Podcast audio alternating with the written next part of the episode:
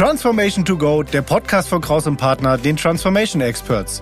In diesem Podcast sprechen wir in regelmäßigen Abständen über die unterschiedlichen Transformationsthemen aus der Welt der Unternehmen. Und heute ganz konkret zum Thema Ambiguitätstoleranz. Für euch heute im Podcast sind unsere Expertin Viola Ploski sowie unser Experte Sebastian Güne. Viel Spaß! Hallo und herzlich willkommen hier zu unserem Podcast. Mein Name ist Sebastian Güne. Ich spreche heute über die Ambiguitätstoleranz, ein Wort, über das man auch etwas stolpern kann. Und ich spreche mit der Viola. Hallo Viola. Hallo Sebastian. Mein Name ist Viola Ploski, bin Senior Consultant bei Kraus und Partner und freue mich, mit dir über dieses schwierige Wort und die Bedeutung sprechen zu können. Ja, ich freue mich auch und in unserer Vorbereitung bin ich ja gleich mal mit so einem kritischen Punkt reingegangen, gell? weil ich das Gefühl hatte, dass es eben auch ein zu viel von der Ambiguitätstoleranz geben kann. Und bevor wir uns diesem, diesem Wort jetzt nochmal so et etwas nähern, würde ich da gerne gleich mal reingehen.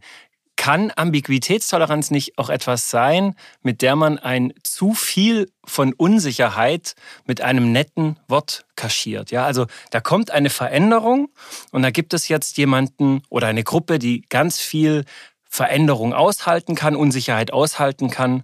Aber die Betroffenen brauchen vielleicht eine Sicherheit. Und jetzt kommen wir auch mit so einem Beratersprech und geben dem Namen. Wir sagen, die brauchen mehr Ambiguitätstoleranz. Aber kaschieren wir vielleicht nicht manchmal auch einfach die Tatsache, dass keine Entscheidungen getroffen werden? Du hast einen harten Einstieg gewählt in dieses Thema, Sebastian. Lass uns äh, vielleicht noch einen kleinen Moment äh, zurückgehen. Was ist denn eigentlich die Ambiguitätstoleranz? Und mhm. obwohl sie doch schon so viele Jahre auch ähm, tituliert ist, gewinnt sie im Moment wieder sehr an Bedeutung. Also, was ist die Ambiguität? Ambiguitätstoleranz. Ein schwieriges Wort, wie wir schon merken, gell? Ambiguitätstoleranz. Ja, auch wenn ja. wir es schon so häufig ausgesprochen haben. Also es ist die Fähigkeit, mit mehrdeutigen Situationen, mit unterschiedlichen und widersprüchlichen Handlungsweisen zurechtzukommen, sie aushalten zu können.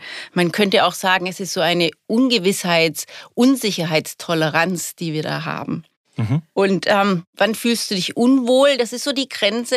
Wann kannst du mit diesen verschiedenen Faktoren, Einflussfaktoren, Sichtweisen und Meinungen nicht zurechtkommen? Dann ähm, sprechen wir über die Ambiguitätstoleranz. Ja, genau. Und das ist ja auch der Punkt, wo ich einhake, aber du hast total recht. Gehen wir jetzt nochmal so von der Definition aus, also mit Unsicherheiten umgehen, nicht wahr? Und wir leben ja auch in einer, wenn ich das jetzt mal so sagen darf, in einer Welt, in der wir alle mit immer mehr Unsicherheit konfrontiert sind. Das haben wir alle in der letzten Zeit erlebt, miterlebt und es ist vielleicht schwierig, dieses Wort wieder fallen zu lassen, aber wir haben eine Zeit von Corona hinter uns. Und das war eine Zeit, in der wir alle mit Unsicherheiten konfrontiert waren. Unsicherheiten, was Fakten angeht. Unsicherheiten, was Entscheidungen angeht. Und wir haben, glaube ich, alle erlebt, was mit einer Gruppe von Menschen, ja, passiert, wenn sie dieser, wenn sie, wenn sie dieser Welt ausgesetzt ist. Also da gibt es ganz viel Gegendruck, da gibt es Frust. Da gibt es aber auch sowas wie eine Fluchtbewegung in, wie soll ich sagen, eigene Fakten hinein. Da werden auch eigene Welten gebaut, ja. Und deswegen komme ich mit diesem, mit diesem Modus, dass ich sage, gibt es nicht auch ein zu viel? Also gibt es nicht ein zu viel an Unsicherheit, mit dem man nicht umgehen kann, ohne dass ich jetzt das Corona-Beispiel irgendwie überanfordern möchte? Weißt du, was ich meine? Ja, wir Menschen mögen ja irgendwie eine Eindeutigkeit. Es macht es ja auch einfacher, Entscheidungen zu treffen, eine eigene Meinung zu bilden. Und mhm. wir ziehen uns da häufig sehr gerne Zahlen, Daten und Fakten hervor, um diese Entscheidung, um diese Eindeutigkeit auch herzubekommen und daraus eben Entscheidungen treffen zu können.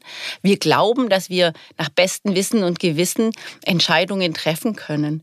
Die Frage ist, auf wie viel wirkliche, echte Fakten können wir uns denn beziehen und mhm. ähm, wie fundiert ist denn eigentlich unser wissen. Aber so bauen wir uns einen eigenen Sicherheitskorridor, in dem wir die Entscheidungen treffen, damit wir selber aus dieser Unsicherheit herauskommen und eine größere Souveränität auch spüren. Ja, auch was, was Wissen ist, gell? Also wann Wissen überhaupt entsteht. Und das haben wir ja an diesem Beispiel auch gesehen. Also wann wusste man genug über Masken, genug über Impfstoffe? Und da gab es ja auch Informationen, die geflossen sind, die man dann später zurücknehmen musste. Ähm, und da, wenn ich da diese Kurve nochmal probieren darf zu dem Anfangseinstieg, Ambiguitätstoleranz, ja, gibt es eben auch den leichten Modus, dass wir sagen, okay, wir leben in einer Welt, in der wir viel Unsicherheit erleben, dürfen und müssen. Ich glaube, wir wollen später auch nochmal über die Chancen davon sprechen, ja. Aber Unsicherheit erleben müssen und wenn wir Ambiguitätstoleranz betrachten, ziehen wir dann so etwas wie ein, ein Buzzword, ein, ein Modewort heran, um die Betroffenen damit zu konfrontieren, dass Sicherheit nicht mehr hergestellt werden kann, auf der einen Seite, und auf der anderen Seite, dass es vielleicht auch so etwas wie einen Unwillen gibt, diese Sicherheit herzustellen, also dass die Entscheidungsfreude nicht stattfindet, dass Sicherheit auf der Ebene des, des Managements nicht ähm, ja, wie soll ich sagen, nicht umgesetzt werden kann. Weißt du, was ich meine? Schwer. Schwer, auf welchen Punkt du hinaus willst. Ähm, ist Ambiguitätstoleranz immer, also ist das immer eine Chance oder ist das ein Modus, den wir heranziehen, um, um zu verteidigen, dass Entscheidungen nicht getroffen werden können? Weißt du, was ich mhm. meine? Jetzt weiß ich, auf was du raus willst. Es ist für mich ein Wort und ein Begriff und auch eine Bedeutung, die immer ihre zwei Seiten hat. Mhm. Ambiguitätstoleranz, eine hohe, hat genauso Chancen, wie eben auch Vorteile da sind, wenn du eine mhm. niedrige Ambiguitätstoleranz hast. Lass uns mal gucken, wie lassen sich denn Menschen beschreiben, die eine hohe Ambiguitätstoleranz haben. Mhm. Also sie sind offen, sie haben neugierig, sie sind gespannt, sie, sie finden es spannend, unterschiedliche Sichtweisen, Perspektiven, Meinungen am Tisch zu haben. Sie brauchen aber dafür auch Zeit. Und jetzt kommen wir vielleicht auf den Punkt, den du gerade angesprochen hast. Sie brauchen auch Zeit, gute Entscheidungen treffen zu können, weil sie ja das innerste Bedürfnis haben, verschiedene Meinungen, Perspektiven, Blickwinkel anzugucken. Die Welt ist komplex. Es gibt keine Eindeutigkeit mehr. In ganz vielen Dingen Dingen eben nicht mehr. Das heißt, sie ist in vielen, vielerlei Hinsicht unvorhersehbar. Mhm. Das heißt, Menschen mit einer hohen Ambiguitätstoleranz, die werden es leichter haben, in dieser unsicheren Welt, in dieser Mehrdeutigkeit sich zurechtzufinden mhm. und finden es spannend, da etwas Neues zu entdecken, Neues zu kreieren und sind offen und möchten die Vielfalt entdecken. Ich muss da gerade sofort an, an sowas wie Persönlichkeitstypen auch denken. Also auch mit der Frage verbunden, das würde doch bedeuten, dass es eben Menschen gibt, die damit einfach von ihrem persönlichen, ich nenne es jetzt mal naturell, oder von ihrer Persönlichkeit besser umgehen können und dass es Typen gibt, die damit einfach per se eher schlechter umgehen können. Wie, wie, geht, also wie geht man damit, mit dieser Differenz um? Man hat eine Gruppe und die driftet da auseinander. Die einen können es besser und die anderen, die tun sich mit Unsicherheit einfach wirklich schwer. Ja, und beides ist völlig in Ordnung. Also hier geht es nicht um gut oder schlecht oder um eine Bewertung. Spannend ist ja, wenn du das erkennst, zum Beispiel als Führungskraft, äh, zu erkennst, dass du beide Typen in deinem Team hast mhm. und hier eben auch äh, überlegst, wie kannst du denn der einen eine Stütze geben, wie kannst du denn der anderen eine Stütze geben. Mhm. Und äh, lass uns mal gucken in die Persönlichkeiten, die eine niedrige Ambiguitätstoleranz besitzen, wie verhalten die sich? Ja, die möchten ja relativ schnell eine Entscheidung treffen können. Ähm, sie unterscheiden gerne in gut und böse, in, in schlecht und gut, ähm, in schwarz und weiß versuchen schnell eine, eine Entscheidung herzukriegen. Mhm. Ähm, das heißt, sie sind schneller entscheidungsfreudig, ohne dass sie vielleicht alle Fakten auch geprüft und hinterfragt haben. Mhm. Und jetzt hast du beide Typen im Team und irgendwas noch da dazwischen, die, die da dabei sind. Lass doch gucken, dass du als Führungskraft das Beste aus diesem Team machst. Was sind diejenigen, die erst noch mehr Faktoren abgesichert haben wollen, die dieses Bedürfnis nach Sicherheit haben, auch da eine Orientierung zu bekommen, wohin stecke ich meine Energie, was sind unsere gemeinsamen Ziele, wie soll ich mich verhalten, die sind genauso gut und wertvoll für die Entwicklung eines Themas und eines Teams als diejenigen, die alles toll und äh, finden und die Veränderungen spannend finden mhm. und die die große äh, Bereitschaft für Kompromisse mitbringen. Beide Persönlichkeitstypen sind spannend und richtig für ein ausgewogenes Team. Also ich muss sozusagen als Berater, aber auch als Führungskraft auf diese Typen dann eingehen und die vielleicht verschieden abholen. Einfach in dem Bewusstsein, dass sie eine unterschiedliche Ambiguitätstoleranz haben und darauf dann eingehen. Wo wir vielleicht dann wieder bei diesen Fragen sind, wann schaffe ich denn Fakten? Wir sprechen jetzt ja gerade so über diese Individualebene, sage ich mal.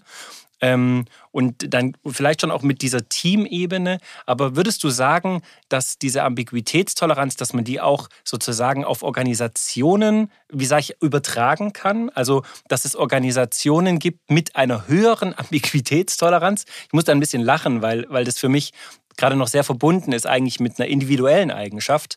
Wenn man das jetzt so hochhängt auf eine Organisation, ähm, ist das möglich aus ja, Beratersicht? Ja, unbedingt.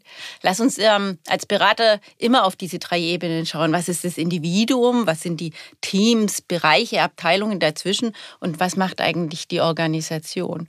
Und ähm, lass uns angucken, was wären denn so Faktoren, die auf die Ambiguitätstoleranz von Unternehmen einzahlen? Mhm. In welchen Umfeld bewegt sich diese Unternehmung? Wie dynamisch ist denn das? Welche Spieler, welche bekannten, unbekannten Spieler sind denn in dem Umfeld? Das ist ein großer Faktor. Was macht deren Business eigentlich aus? Ist es ein Business, was auch sehr viele Jahre auch geprägt ist und ähm, wie Produktionsanlagen auch? Dann gibt es wenig kurzfristige Veränderungen. Bist du in der Technologie, dann hast du viel schnellere Einflussfaktoren und brauchst natürlich auch eine viel höhere Ambiguitätstoleranz. Das ist das eine. Das andere ist natürlich, dass Unternehmen sehr stark von der Führung geprägt werden und auch von den Persönlichkeiten, die da dahinter stecken. Und wir gucken ja immer ganz gerne in Unternehmenskultur, machen wir ja so äh, als Berater. Und das eine ist, was ist in Werten beschrieben, was ist in Führungsleitlinien und Unternehmenswerten beschrieben. Das ist so das eine. Und das andere ist, wie wird es eigentlich gelebt? Was sehen wir, was beobachten wir? Mhm, genau. Also wie würde sich das dann auch wirklich im täglichen Handeln widerspiegeln, ja?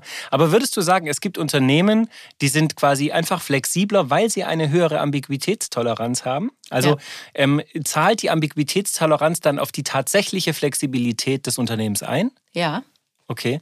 Und auf individueller Ebene aber auch. Also jemand, der für sich ähm, flexibler ist, könnte man sagen, der ist in der heutigen Zeit dann auch erfolgreicher? Hm, erfolgreicher kommt auf den Kontext drauf an. Aber wenn wir die These haben, dass Veränderung und Wandel nicht mehr wegzudenken ist, sondern zu unser aller Alltag gehört, mhm. dann sind ambiguitätstolerante Menschen, ambige Menschen mhm. erfolgreicher in diesem Setting des Wandels als die, die ein Bedürfnis nach Sicherheit, Souveränität, nach einem stetigen Arbeitsumfeld haben. Mhm. Ähm ich muss auch mal ein bisschen offenlegen, warum ich da so kritisch drauf gucke. Ja? Ich, kann das, ich kann das nämlich erläutern. Ich hatte tatsächlich mal einen Chef, ähm, der war, man könnte das eben positiv ausdrücken und sagen, der hat eine sehr hohe Ambiguitätstoleranz. Das hieß aber für die Struktur, die unten an ihm, ich sag mal, dran hing, dass sie immer wieder aushalten mussten, dass Entscheidungen nicht getroffen wurden. Und diese Entscheidungen wären aus mancherlei hin, aus mancherlei Ansicht, sage ich mal, für den Gesamtprozess aber wichtig gewesen. Und das, das divergierte eben sehr stark. Und auf der einen Seite, ich stelle mir das ganz schwierig vor, eben als Führungspersönlichkeit. Auf der einen Seite ähm, musste er quasi abfedern, wenn es quasi ein Ziel gab, was man noch nicht kommunizieren durfte. Und auf der anderen Seite gab es aber auch Momente, wo man dachte, mein Gott, der kann sich einfach nicht festlegen. Ja? Also ich glaube, ähm, ich habe das Gefühl, das ist auch eine ganz schön hohe Anforderung an die, an die Persönlichkeiten, die führen heutzutage, weil sie, wie, wie soll ich sagen, wie, wie so ein Abfederungs Sie, sie, müssen etwas abfedern, sie müssen etwas puffern. Sie müssen so eine Pufferzone einbauen, ähm, weil manche Dinge so scheint mir, heute einfach nicht mehr ganz so klar und sicher sind, wie sie uns vielleicht mal vorgekommen sind. Ich sage mit Absicht nicht, wie sie mal waren, sondern wie sie uns mal vorgekommen sind. Also eine ganz neue Heranforderung ähm, auch an die Persönlichkeiten, die führen, oder? Unbedingt. Und ähm, das, was du gerade beschreibst, war ja so der fachliche, sachliche Aspekt. Also mit welchen Informationen kann ich, muss ich vorangehen, welche muss ich zurückhalten, manche habe ich noch gar nicht. Mhm. Und wie gehe ich damit um? Und in der Rolle als Führungskraft hast du ja auch noch die persönlichen Ebenen, so wie wir es vorhin besprochen haben. Wahrscheinlich hast du äh, beide Persönlichkeitstypen mit in deinem Team, die, die sich auf Veränderung freuen, neugierig sind und die mitgestalten wollen und die äh, damit eben viel Unsicherheit auch aushalten, sie mhm. vielleicht auch gestalten wollen. Mhm. Ja, und die anderen, die sehr ähm, stetig arbeiten. Das heißt, jetzt kommt es noch darauf an, wie verpackst du denn diese Situation für die verschiedenen Menschentypen in deiner Führungsebene, in deiner Führungsaufgabe? Wen kannst du wie am besten befähigen, dass er das beste Ergebnis für mhm. sich produziert in dieser so unsicheren Zeit? Und ähnliche Aufgabenstellungen haben wir ja auch als Berater, wenn wir hier äh, in Unternehmen hereinkommen und versuchen, hier eine starke Unterstützung zu geben. Mhm. Wie machen wir das? Du kennst es selber, wir haben ähm, viel Mühe, machen wir uns immer mit einer Analyse, die Situation beim Kunden zu verstehen auch deren Arbeitsumfeld, deren Gesamtsetting gut zu verstehen. Was sind denn die Treiber? Was sind die Einflussfaktoren, die von außen kommen, die von innen kommen? Was sind die Faktoren, die diese Unsicherheit im Moment gestalten? Und wie sind auch die Meinungen in dieser Situation? Das heißt, wir versuchen uns ein ganz breites Bild zu machen und lassen hier Mehrdeutigkeit, verschiedene Perspektiven, Ansichten extrem zu, um sie dann aber wieder in Hypothesen abzuleiten und Fokus und Handlungsfelder abzuleiten, um hier diese Breite wieder etwas zu bündeln und uns selber und die Organisation ins Handeln zu bringen. Mhm. mhm. Mehr Klarheit zu bringen. Mhm. Und genau so eine Aufgabenstellung hat auch im übertragenen Sinne die Führungskraft. Die Welt ist breit, die Aufgabenstellung ist komplex, vieles ist nicht vorhersehbar. Lass uns aber überlegen, wo sind unsere Handlungsfelder, in der wir agieren können. Und hier ist es unbedingt notwendig, diese Klarheit wieder etwas besser herzustellen. Gerade auch für Persönlichkeiten, die eine Idee haben müssen, wo gebe ich meine Energie rein, was soll ich machen, die eine starke Orientierung brauchen. Und äh, auch für die ganze Organisation. Mhm. Das heißt, hier ist es die Balance zwischen, was weiß ich noch nicht, was erahne ich was sollte ich jetzt mal annehmen? Wo sollte ich eine Annahme machen, eine Hypothese machen und damit ein Handlungsfeld und eine Priorisierung schaffen? Und wahrscheinlich auch die Frage, wie offen gehe ich mit der Annahme um, oder? Also ja. ich kann mir jetzt vorstellen, ich habe die Möglichkeit zu sagen, meine Annahme soll quasi Realität werden, deswegen kommuniziere ich quasi ein Ziel, obwohl es für mich eine Annahme ist. Oder ich habe auch die Möglichkeit zu kommunizieren, ich treffe gerade eine Annahme, aber ihr könnt euch auf meine Annahme verlassen, oder? Also wie transparent bin ich damit? Und beides ist völlig in Ordnung. Mhm. Weil auch wenn du eine Annahme als Ziel formulierst, bündelst du Energien in, die, in eine Richtung. Und du bist ja Mitgestalter der Zukunft. Mhm. Weißt du, wir tun immer so, als äh, müssten wir nur aushalten, was um uns herum passiert, als würden wir die, keinen Einfluss nehmen können auf die Unsicherheit. Können wir aber wohl. Mhm. Also ich habe noch zwei Hauptfragen eigentlich. Also eine Frage wäre, gibt es ein zu viel von Ambiguitätstoleranz? Also kann man damit übers Ziel hinausschießen? Mit der Frage, die da direkt dran anknüpft, also welche Chancen stecken da drin, wenn ich für mich eine hohe Ambiguitätstoleranz habe? Und da schließe ich die zweite Frage gleich mit an. Kann man das eigentlich für sich üben? Also gibt es die Möglichkeit, dass ich meine Ambiguitätstoleranz erhöhe, ähm, indem ich, ich weiß nicht, indem ich das trainiere, ja? Also gibt es ein zu viel und kann ich das für mich üben und wo sind die Chancen? Also das wären so die Fragen, die ich noch mitgebracht hätte. Aus meiner Sicht gibt es schon ein zu viel. So wie du vorhin deinen alten Chef beschrieben hast, da schienen wir jetzt so, als würden die Energien des gesamten Teams nicht fruchtbar genutzt werden. Das ja. heißt, hier war zu viel Toleranz, das er abgefordert hat. Hier hätte er an manchen Stellen mehr Klarheit, Sicherheit schaffen müssen, auch wenn es nur Annahmen sind. Mhm. Mm, ja, aus meiner Sicht kann es in bestimmten Feldern zu viel geben, wie in diesem Beispiel kann man es trainieren, wenn man es zu wenig hat, als persönliche Toleranz oder auch als Teamtoleranz, gar als Unternehmenstoleranz? Aus meiner Sicht auf alle Fälle. Also, was gehört alles zum Trainieren? Es ist einerseits, naja, mal das Anerkennen der Situation, zu wissen, dass es so eigentlich ist, dieses zu sensibilisieren, es zum Thema zu machen, Dialoge anzubieten, es als gegeben und als Selbstverständnis zu akzeptieren in unserer heutigen Welt. Damit legen wir schon mal eine gute Grundlage. Und äh, Dialoge helfen auch hier, um die verschiedenen Sichten gut zusammenzukriegen. Und wenn du jetzt sagst, kann man es trainieren, auch als private Person? Ja, wir haben im privaten Umfeld sehr viele Situationen, wo wir vielleicht ungewiss sind. Du hast einen Termin bei deinem Zahnarzt zur Zahnreinigung, aber wer weiß, vielleicht entdeckt der dabei noch ein Loch, dann muss er bohren. Diese Ungewissheit musst du aushalten können. Mhm. Also nehme es bewusst wahr und akzeptiere es für dich. Das könnte so ein erster Trainingseffekt auch sein. Okay. Oder bringe dich gerne auch mal in Situationen, wo du sagst, ich, ich weiß jetzt nicht, wie es ausgeht, aber ich lasse es zu, dass ich Unsicherheit habe, ich spüre mich hinein.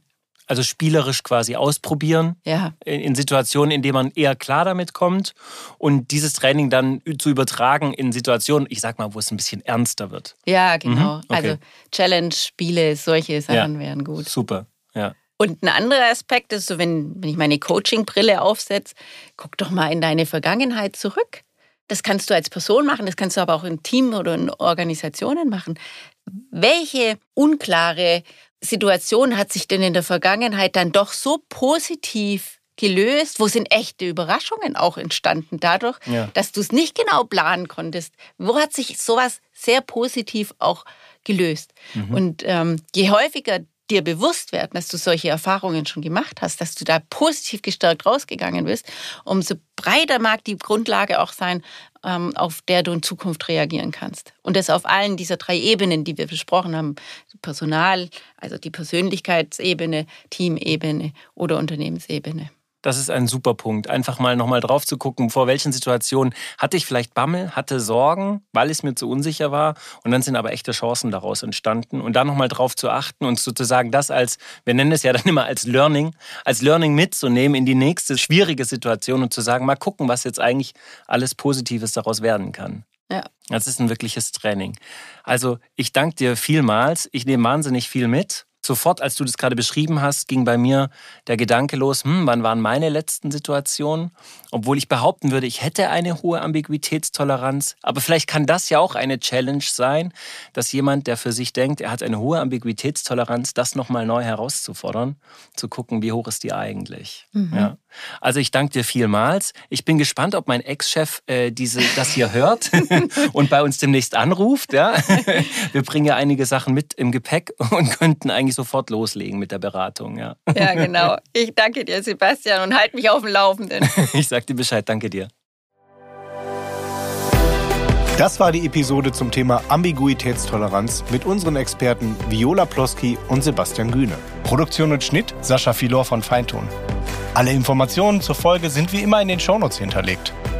Wenn euch diese Folge oder der Podcast im Allgemeinen gefällt, freuen wir uns über eine positive Bewertung. Für Fragen und Anregungen schreibt uns auch gerne eine Mail an podcast.krauspartner.de. Mein Name ist Thomas Piskor. Vielen Dank fürs Zuhören und bis zur nächsten Folge.